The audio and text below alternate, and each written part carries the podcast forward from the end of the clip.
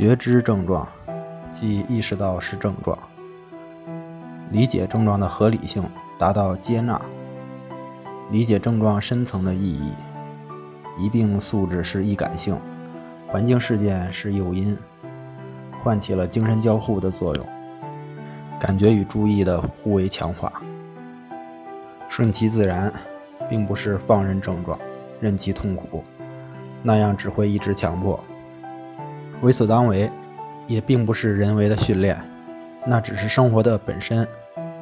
简单的讲，顺其自然要打破恶性循环。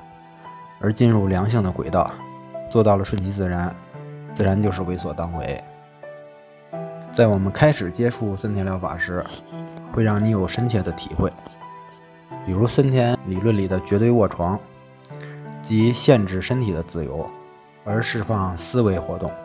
一方面无法通过行动去解决焦虑的问题，而行动恰恰是强化焦虑的重要一环。而对思维活动的没有限制，必止于多，这是欲望的规律。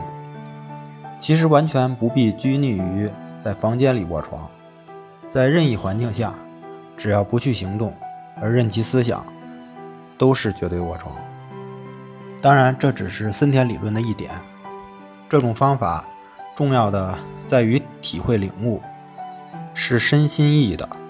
这就是为什么有的人觉得很好。有的人觉得没用，道理就在于森田所讲的“差之毫厘，谬以千里”。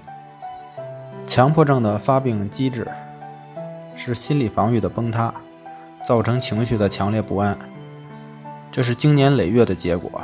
症状不是一朝一夕出现的，所以这与自己的性格、认知、应对方式都有关系。顺其自然与为所当为是相辅相成的，这是在实践当中。才会有的领悟。康复是症状回归到正常，而不是消除什么。